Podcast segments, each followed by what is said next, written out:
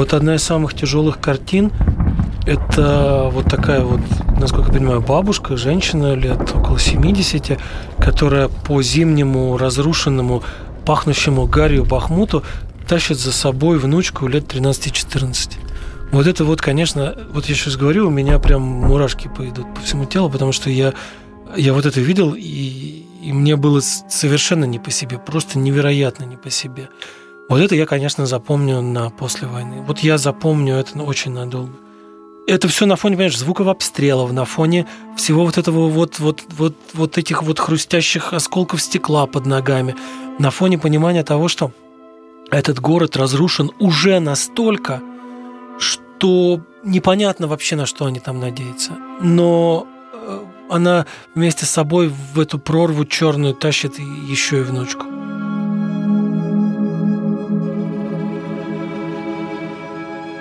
Вы слышите голос Юрия Мацарского, журналиста, а сейчас военнослужащего Вооруженных сил Украины. Это подкаст «Правда войны». Я его ведущий Евгений Саватеев –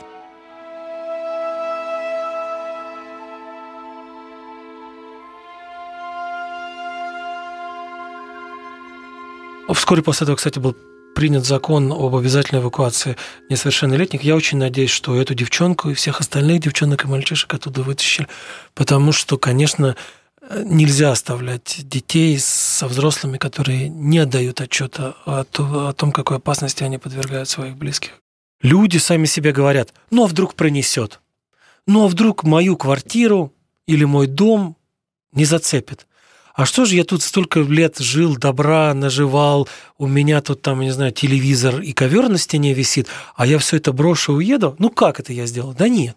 Конечно, я не, не, не уеду никуда. А потом, когда уже случается непоправимое, прилетает снаряд а, или ракета, или еще что-то, и твой дом или твоя квартира оказываются разрушенными, или в ней больше небезопасно больше находиться, потому что туда постоянно что-то прилетает уже у тебя включается другой режим. А, уже все равно, типа, уже квартиры нет, дома нет, что теперь уже терять нечего, уже доживу здесь остаток своей жизни на, на, на руинах того, что когда-то было моим всем, всем моим миром, всей моей вселенной. Юрий Мацарский, журналист. Родился в Харькове. До 2014 года работал в российских медиа, а после аннексии Крыма переехал в Украину. С началом широкомасштабного российского вторжения пошел в вооруженные силы Украины. С Юрием мы когда-то вместе работали в одной из украинских редакций. Твой же брат. Э, мой брат, да. Мой брат в Москве. Я не общаюсь с ним. Я ему там в какой-то момент написал, что каково тебе жить а, среди тех людей, которые обстреливали ракетами наших родителей? Каково тебе жить среди тех людей, которые построили концлагерь для твоего дяди и для твоей племянницы, для моей дочери. Каково тебе жить среди тех людей, которые каждый день пытаются убить меня? И не просто жить, а давать им деньги на все это, давать им деньги на эти снаряды, давать им деньги на эти концлагеря, давать им деньги на зарплату вертухаем в концлагерях, давать деньги им на те пули и снаряды, которые в конце концов летят в том числе и в моем направлении.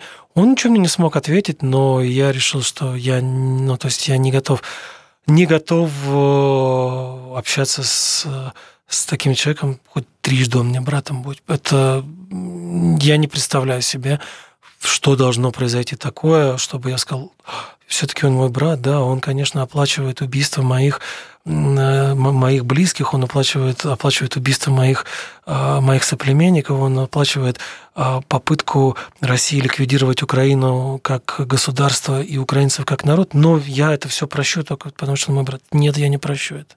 Ты родился в Харькове, УРСР тогда. Да. Был период, когда ты работал в Москве в российских медиа. Ты как бы фиксировал вот это отношение к Украине на своей шкуре? Да, я хочу сказать, что российская пропаганда всегда так э, тихонько притравливала россиян на украинцев. Другой вопрос, что эта российская пропаганда в течение долгого времени была такой достаточно нишевой. То есть она не была, вот антиукраинская пропаганда не была мейнстримом в, в российских медиа. Украинцы всегда были каким-то таким в представлении России, в представлении российских а, и обывателей, и это обывательское представление всегда каким-то образом так подхлестывалось медиа, какими-то такими смешными а, младшими братьями, с, там, с горилкой, с салом, с чем-то еще, а, которые недостаточно толковые для того, чтобы самим решать, как жить, которые недостаточно опытные для того, чтобы там самостоятельно строить свою государственность. И вот когда случился Майдан, когда случился 2014 год, вот этот вот режим медленного огня недостаточно толковые, недостаточно умные, недостаточно опытные, перевели тут же в режим максимально, максимального огня. Да что они вообще себе воображают, да, да, да куда они полезли, да что они нас не спросив, тут такое начали, начали устраивать. И поскольку этот маленький огонь так или иначе горел годами, с удовольствием большой огонь слопала российская аудитория, с удовольствием э, поверили в то, что украинцы совершили какое-то страшное преступление против России, когда решили жить своим умом, решили жить самостоятельно, не оглядываясь на то, что-то там в Кремле им скажут. Тебя подкалывали как-то, что ты вот харьковский? Естественно, естественно. Вообще многие люди э, в медиа, в российских, которые работали, э, при, приехавшие из Украины, тщательно скрывали свое украинское происхождение или наоборот старались казаться больше россиянами, чем, чем сами россияне, и какие-то там ультрапатриотичные истории влезали, и там подчеркнуто а, фотографировались на каких-то там этих э, мероприятиях. Кстати, многие, многие остались же, многие украинцы остались там. Не очень мне это понятно, если честно. Я не очень понимаю, как, как они там сейчас живут, э, зная, что их родители, их братья, их сестры, их возлюбленные, бывшие или не бывшие, сейчас находятся под прицелом российских оккупантов. Максимально подробно можешь вспомнить, пожалуйста, первые два дня вторжения? Максимально подробно. Вот ты просыпаешься 24 Я просыпаюсь, да, от э, взрывов. Я просыпаюсь от разрывов. А понимаю, что началось вот это самое крупномасштабное вторжение, что война больше не локализована а, на Донбассе и в Крыму. Понимаю, что россияне теперь попытаются захватить нас всех, и единственное, что, собственно говоря, может спасти страну, это активное участие а, всей страны в обороне, в защите нашего, нашего государства и нашей государственности.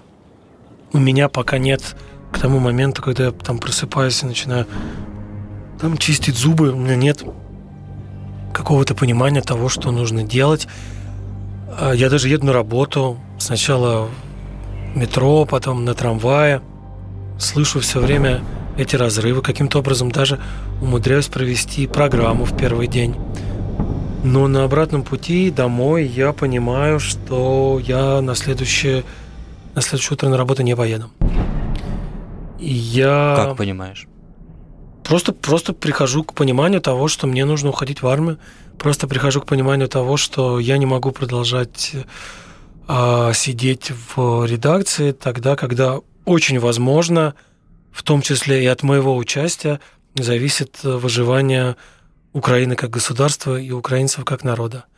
И я приезжаю домой, говорю своим домашним, что говорю своей девушке, пишу своим родителям, что я не буду больше заниматься журналистикой, что я, что я ухожу в армию. На удивление, хочу тебе сказать, это куда более спокойно было воспринято, чем э, мое за несколько часов сделанное для того заявление о том, что я поеду на работу. Несмотря на бомбардировки, несмотря на все, что я поеду на работу. Вот когда я сказал, что я поеду на работу, там были и попытки меня отговорить, и ахи, и охи. А здесь это все было воспринято спокойно, потому что, наверное, мои родные, мои близкие поняли, что, что действительно так и надо, что так оно и должно быть. Я написал в рабочий чат, написал в рабочий чат, что я завтра не выйду на работу, что я пойду в военкомат, и я присоединяюсь к... Вступаю в ряды в ЗСУ. И мой соведущий, мой коллега Павел Казарин написал мне, что он тоже собирается идти, вступать в ЗСУ и предложил пойти вместе. И мы отправились на следующее утро, переночевал я дома еще. На следующее утро мы отправились вместе в один из пунктов приема добровольцев, отстояли там очередь. Очередь отстояли несколько часов, написали заявление. После того, как было нами написано заявление, вышел какой-то командир, по-моему, он был в погонах полковника или подполковника, спросил, есть ли у нас одежда теплее. Пашка сказал, что да, вот он там недалеко живет, того места, где нас набирают, что есть одежда теплее. Нам велел этот человек идти, одеться теплее, напиться горячего чая, возвращаться через час или полтора. Мы вернулись, одевшись потеплее, к тому моменту уже стояли во дворе, ничего не стояли, да, мы там, нас разбили на какие-то условные взводы, разбили на какие-то условные роты. Это все прямо на улице происходило. Вот пока нас разбивали, приехали грузовики, на которых в которых был груз автоматов Калашникова. Эти автоматы раздали нам под подпись. Мы получили каждый по автомату и по пустому еще, по два пустых магазина для автомата. Еще не было патронов. Вслед за автоматом пришла очередь патронов. Мы тут же снарядили эти магазины. Те, кто не знал, не умел, как это делать, им показывали. Люди, которые проходили когда-то службу, или люди, которые когда-то занимались как начальной военной подготовкой. А, снарядили эти два магазина, которые у нас были, остаток э, патронов, остаток БК распихали по карманам. Нам назначили командиров как раз-таки из числа тех людей, у которых был хоть какой-то боевой опыт или хотя бы опыт службы в армии а, прежде. И каждый из этих командиров получил какую-то точку на карте, куда нужно было выдвигаться, и где вот нас э, располагать, где обустраивать позиции на тех направлениях, по которым Коцапня пыталась прорваться в, в Киев. Мы выдвинулись на эти направления, было страшно холодно, правда, этот холод толком тогда не чувствовался, потому что было такое сильное адреналиновое опьянение, что этот холод э, не ощущался, вообще ничего не ощущалось прежде чем, кстати, да, получить вот это вот направление, прежде чем получить вот эту вот точку на карте, нас на несколько часов поселили в одном из подвалов какого-то административного здания. Сказали, постарайтесь поспать, постарайтесь, значит, э, немножко отдохнуть, э, выпить еще горячего чая. А, никто, конечно, толком не спал, никто ничего, никто не отдыхал, все, конечно, лежали на полу, кто чем попал занимался. Я, например, раскрашивал свою каску. У меня была такая еще с гражданских времен каска, я ее с собой взял.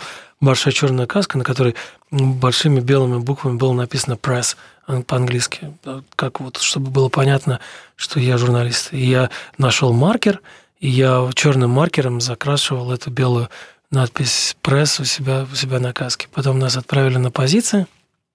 Мы пошли на позиции. Совершенно удивительно, конечно, что обошлось без кровопролития, пока мы шли на эти позиции, потому что никто не понимал, что вообще происходит, никто не понимал, где сейчас находятся оккупанты, зашли они в Киев, не зашли они в Киев, как далеко они зашли. В итоге в какой-то момент мы наткнулись на двух людей в военной форме, которые курили под фонарем, который по какой-то нелепой совершенно случайности еще работал, потому что все вокруг было, было темно. По этим людям кто-то из наших чуть не открыл огонь, к счастью, не открыл. Оказалось, что это какие-то офицеры украинской армии, которые там стояли в ожидании таких вот балбесов гражданских, как мы, для того, чтобы подсказать, какими путями двигаться, для того, чтобы объяснить, что вот этот путь более безопасен, вот этот путь менее безопасен. Добрались до той позиции, которая была отмечена – а, ни лопаток никаких-то у нас не было, ничего у нас не было для того, чтобы оборудовать какие-то позиции. В итоге мы эти позиции оборудовали из а, буквально из того, что там под ногами валялось. Из каких-то мусорных баков, из каких-то кирпичей, из каких-то там строительного мусора. Прям вот, вот вообще из чего, из чего попало. А какие-то, значит, странные охранники не давали нам вооруженным людям, пытались воспрепятствовать нам все эти, значит, э, мусорные баки и какой-то еще хлам вытащить э, на дорогу для того, чтобы вот сделать эти самые баррикады, которые должны были бы в случае прорыва русских их не то чтобы остановить, но хотя бы как-то задержать. Я помню эти совершенно идиотские, как сейчас понимаешь, диалоги с этими людьми, которые ты говоришь, слушай, ты с ума сошел? В смысле ты не разрешаешь нам взять? Ну, в смысле? Ты что, не понимаешь, что происходит? Да мне плевать, что происходит. Сейчас все закончится, ко мне придет начальник, спросит, почему ты не уследил, значит, за, за урной? Где делась урна? Почему ты не уследил за ней? Тебе зарплату платят? Ну, то есть, ну, абсолютно идиотский разговор.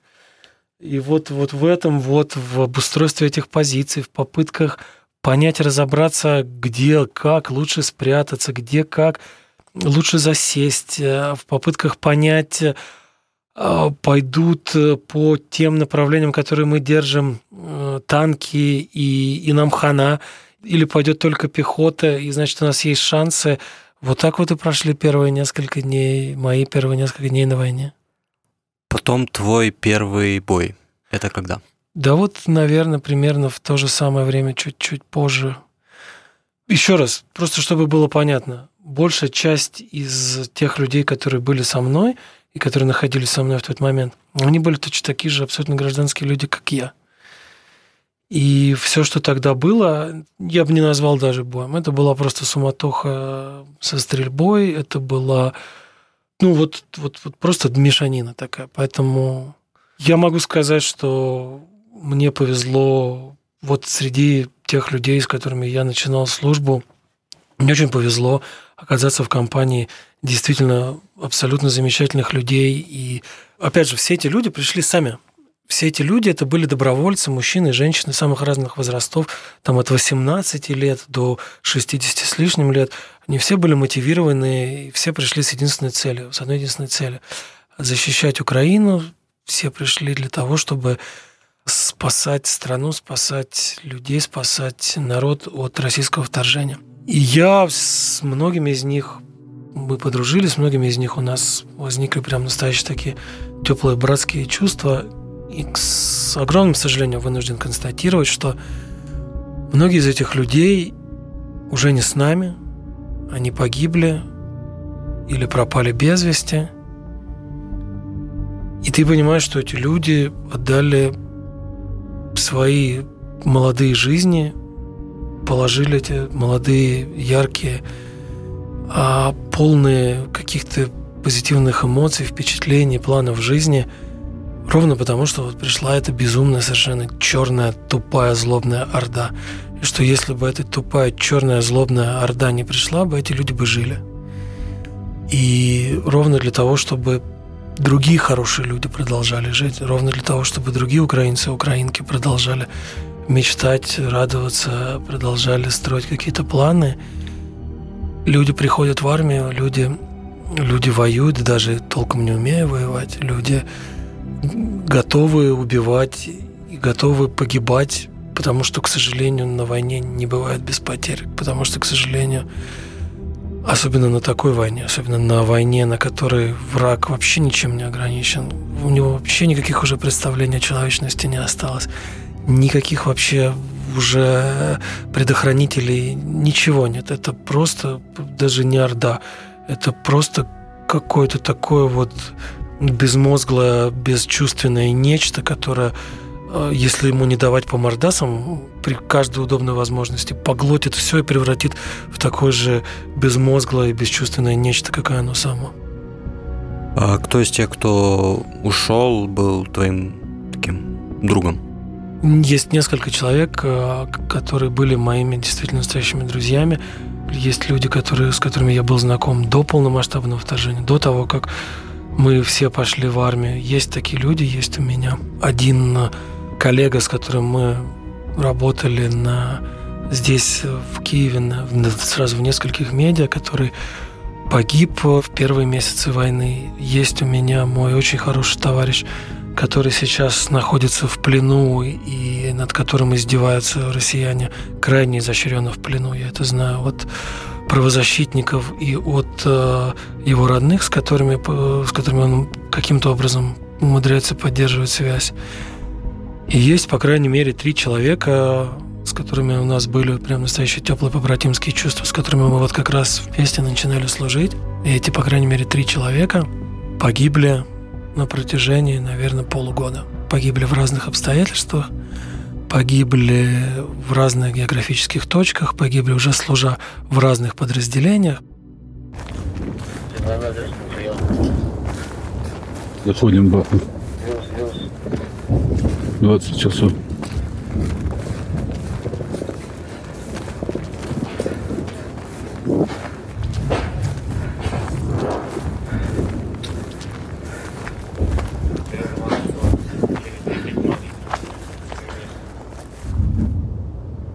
Бахмут, где ты был, и когда ты ехал в Бахмут, какое у тебя было представление о том, что там происходит?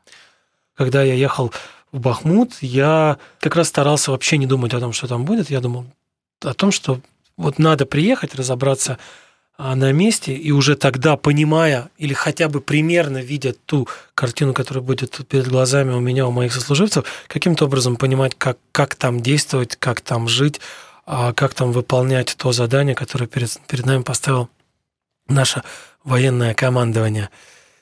И еще один важный момент, который я хочу тебе сказать, что я когда ехал в Бахмут, и когда же, когда мы уже оказались там, я вполне себе отдавал отчет в том, что, ну, я, наверное, если бы не был военным, я бы за 100 километров до Бахмута не, не, не поехал бы. Что я понимаю все эти риски, все эти опасности, которые несет э, в себе пребывание в Бахмуте. Мне этих рисков, опасностей в довоенной, в журналистской жизни было столько, что я, вот если бы не был военным, я туда бы не поехал. А, но поскольку я военный, поскольку я не принадлежу себе, не принадлежу там какой-нибудь редакции, где в самом крайнем случае я могу сказать, так, знаете что, я увольняюсь, езжайте сами то выбора нет. Сел и поехал. Поехал и сделал то, что должен был сделать. Что ты увидел, когда туда приехал? Ты идешь по Бахмуту, по той части, которая, по которой можно идти. Что ты видишь вокруг себя?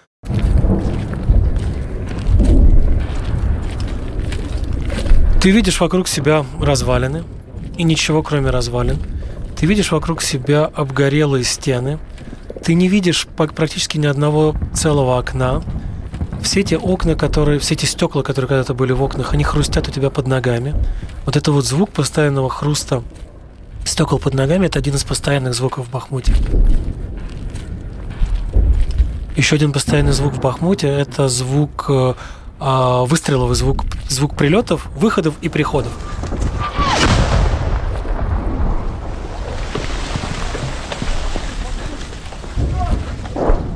Наша артиллерия, артиллерия стреляет по русне, ты слышишь этот звук выхода. Э, руснявая артиллерия или минометы открывают огонь в ответ, ты слышишь звук приходов, а слышишь эти свисты. Ты что, не видишь, насыпают?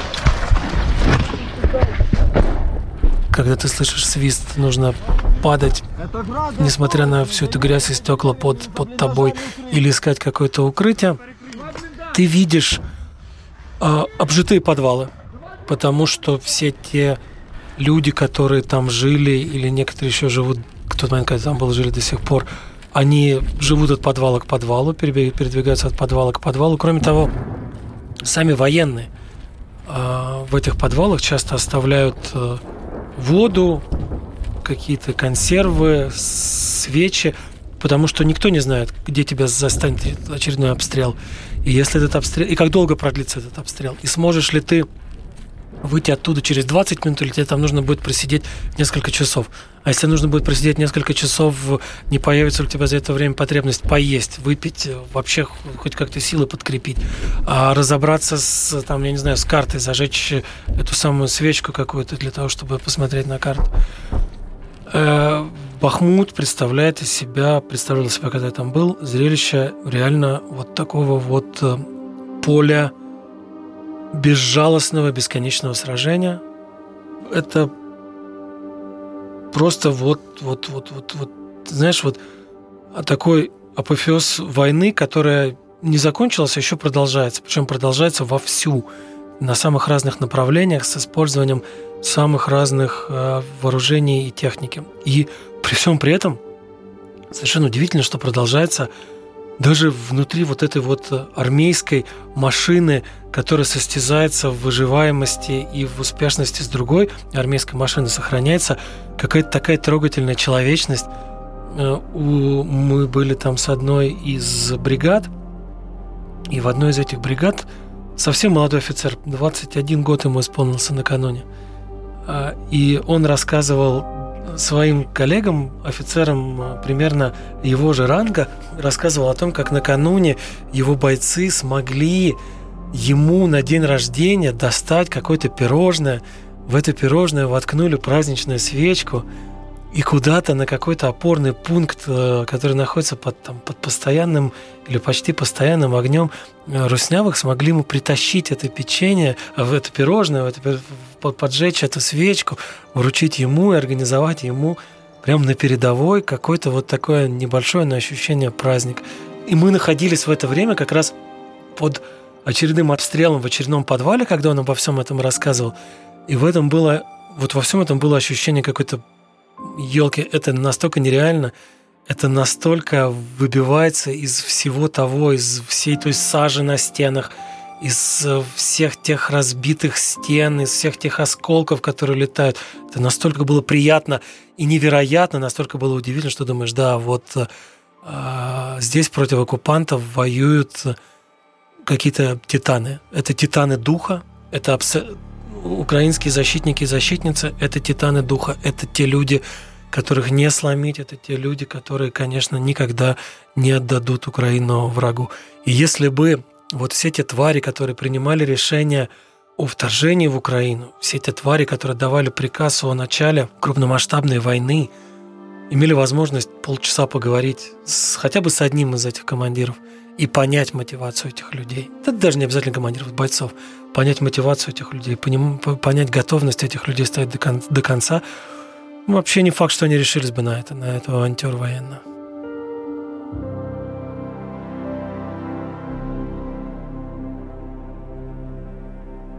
Ты видел э, в Бахмуте вот такую картину, когда наемники Вагнера идут, ну так. Мясными да? волнами? Да, да, да, да, да.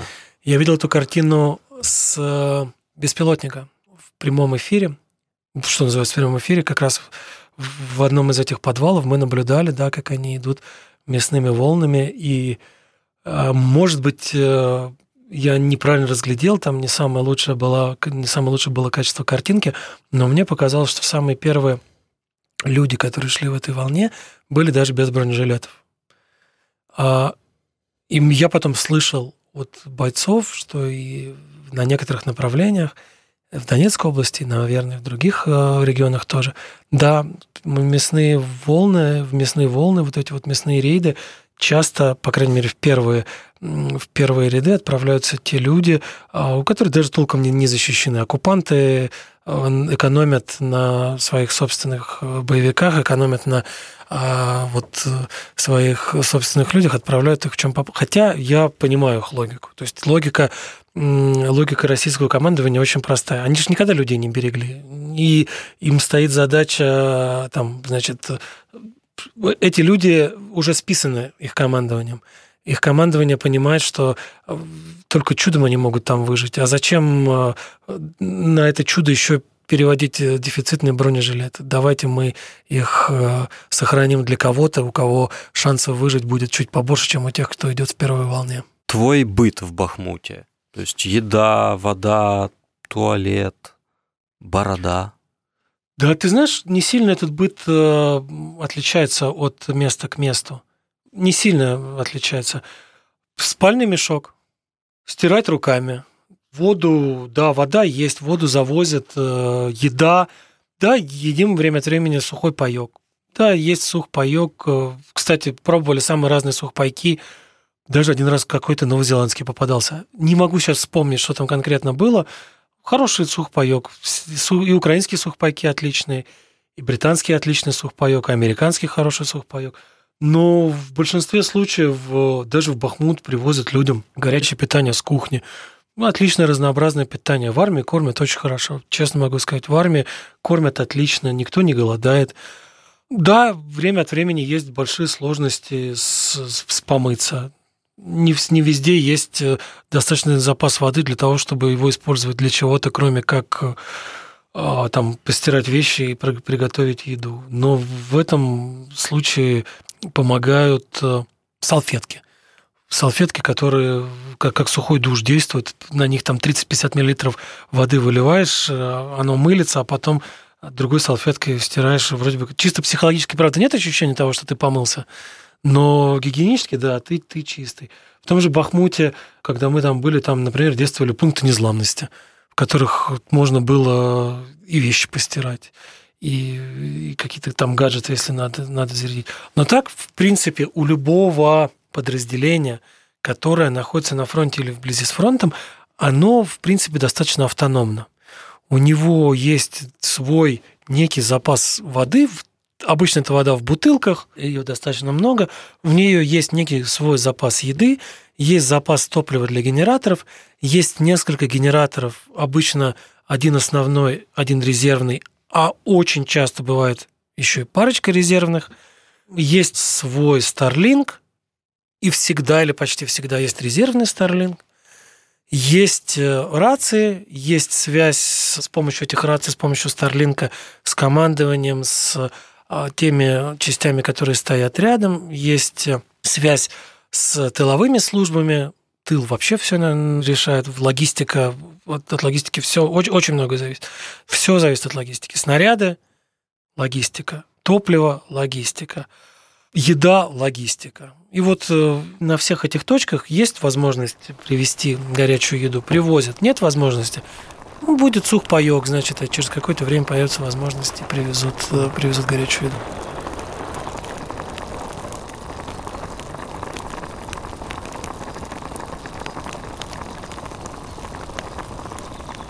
Чем дольше я нахожусь на войне, а я на войне нахожусь со второго дня, я добровольцем пошел на второй день, тем мне сложнее запоминать информацию даже на несколько часов.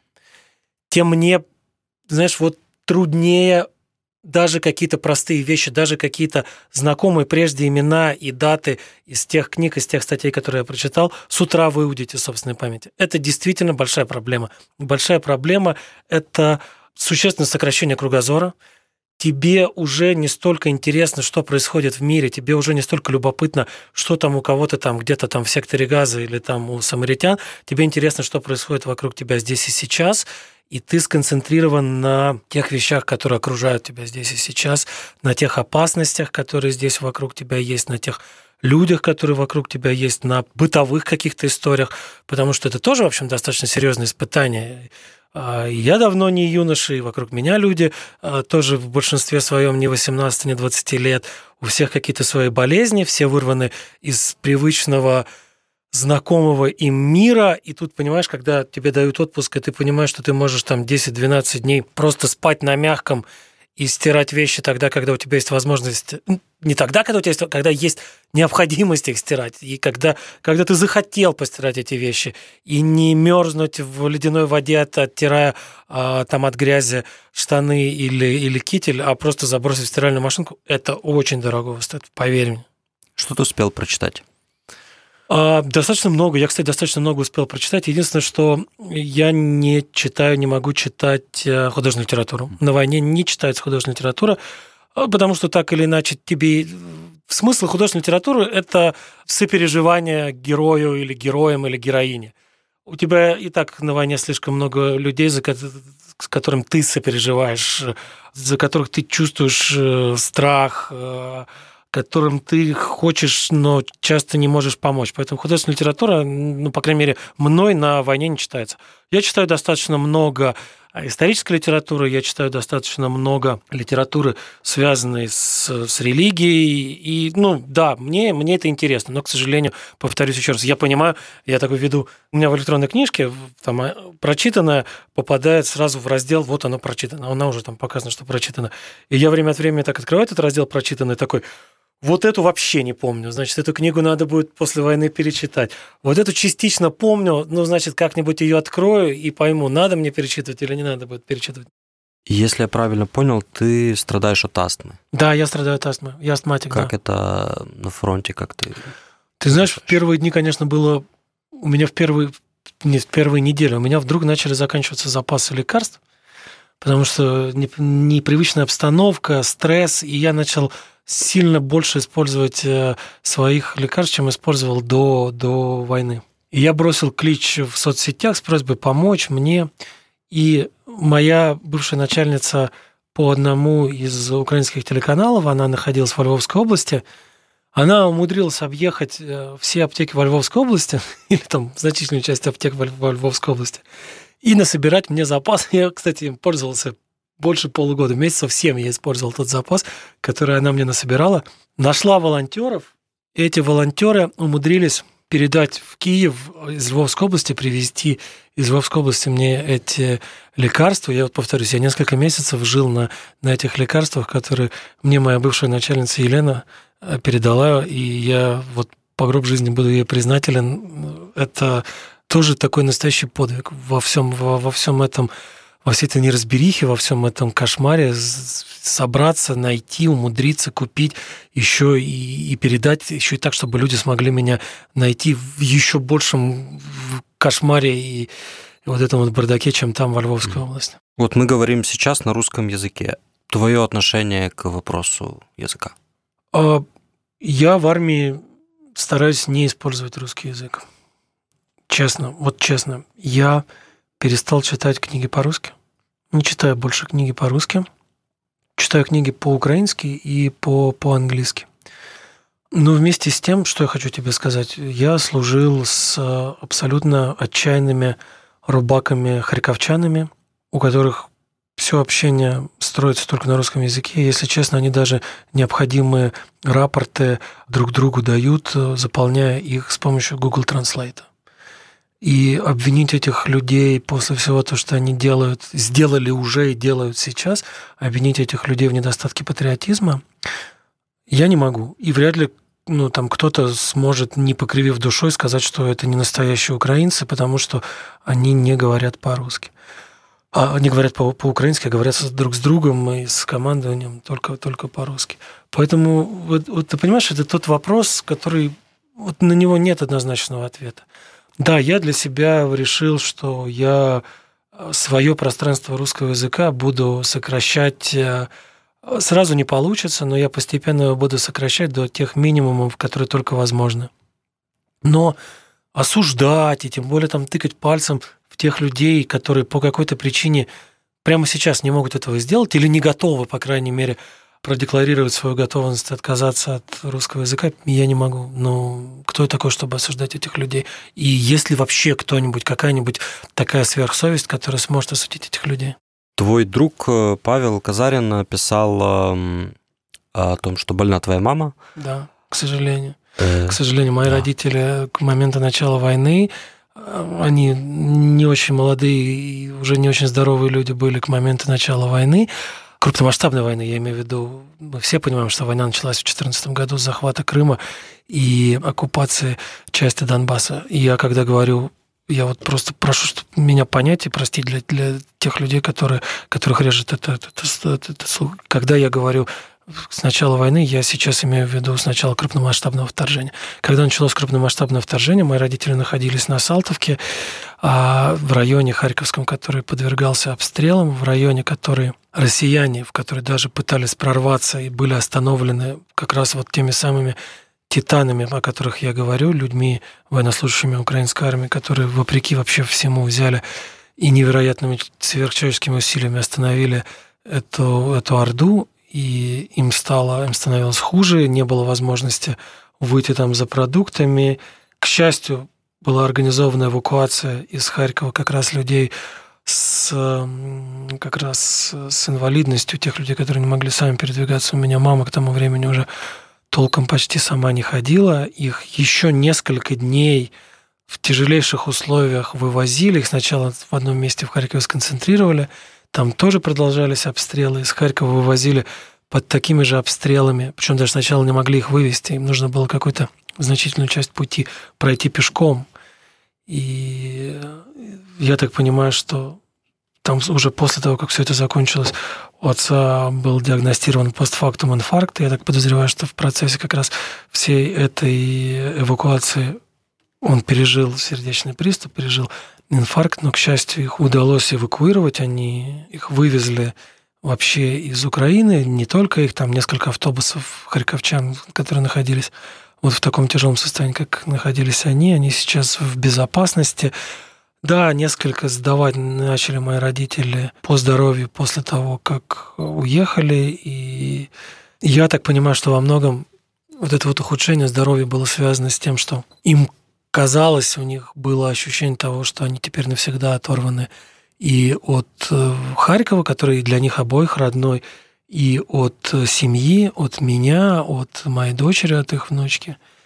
И вот это вот ощущение, что они на каком-то таком необитаемом острове, где никого из близких нет, их могло сильно, конечно, подкосить это здоровье. Но мы вот умудрились в этот отпуск, я вчера буквально вернулся, до них съездить, попасть, приехать к ним, посидеть с ними. Даже в какой-то момент смогли маму поднять и даже там немного прогуляться.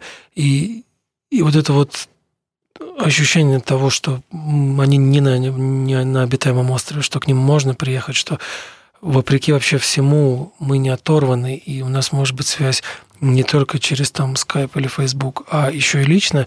Вот этот момент был очень важен для них. И они прям на глазах, на глазах, не то, что вот прям вот расцвели, но стало понятно, что нет, жизнь не заканчивается. Еще, вопреки там всем этим кошмарным историям со здоровьем, еще ресурс не исчерпан, еще можно продолжать жизнь, жить, еще можно каким-то образом даже попытаться побороться за здоровье каким-то образом, где-то что-то отыгранные прежде болезням позиции вернуть. По крайней мере, попытаться это сделать. Насколько тебе сложно на расстоянии с девушкой общаться? Это очень сложно.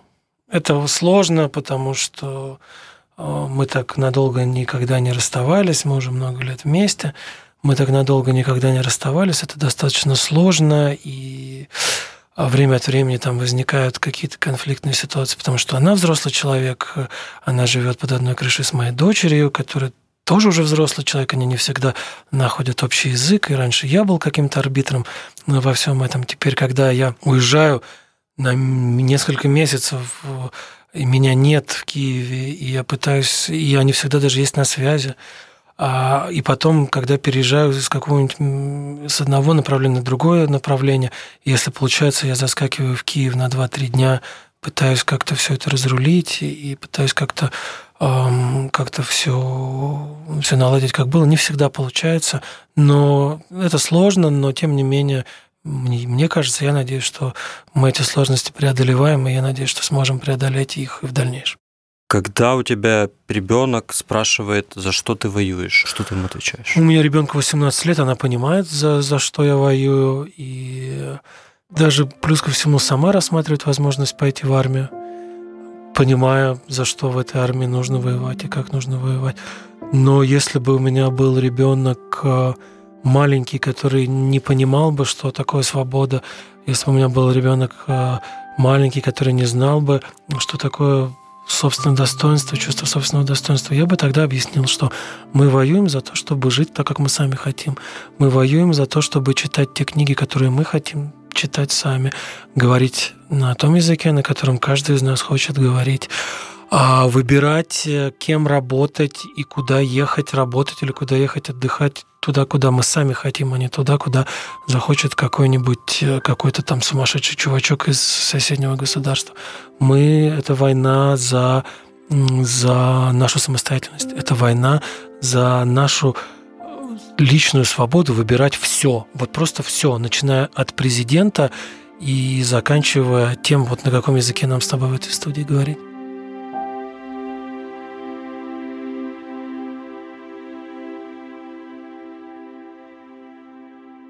Когда мы монтировали этот подкаст, Юрий Мацарский получил из рук президента Украины Владимира Зеленского орден за заслуги третьей степени.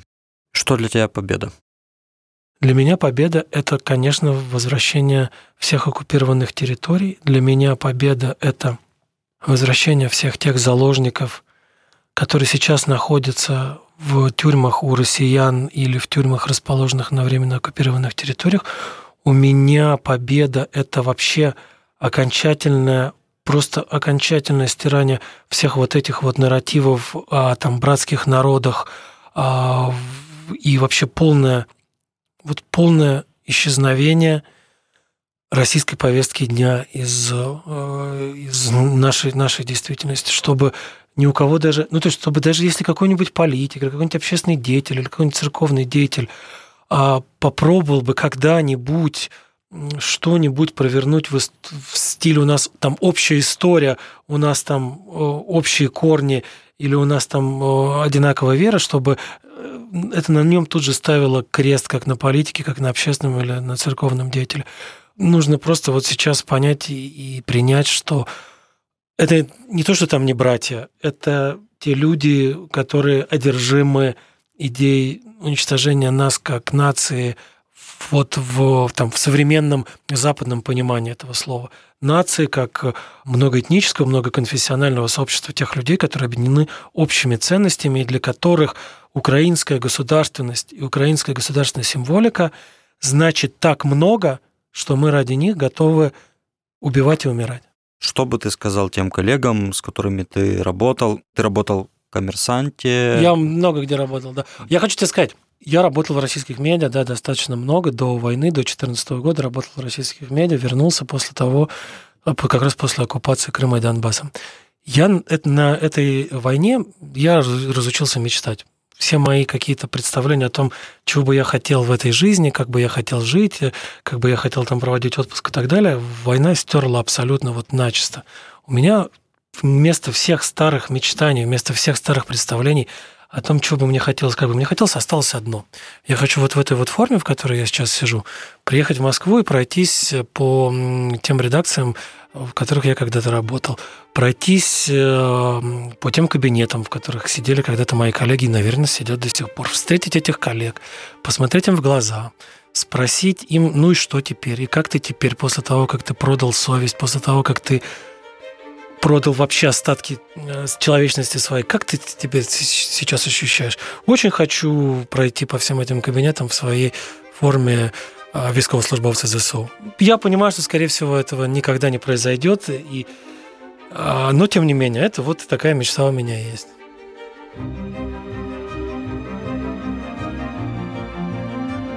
Такова правда войны военнослужащего вооруженных сил Украины Юрия Мацарского – с вами был ведущий подкаста Евгений Саватеев.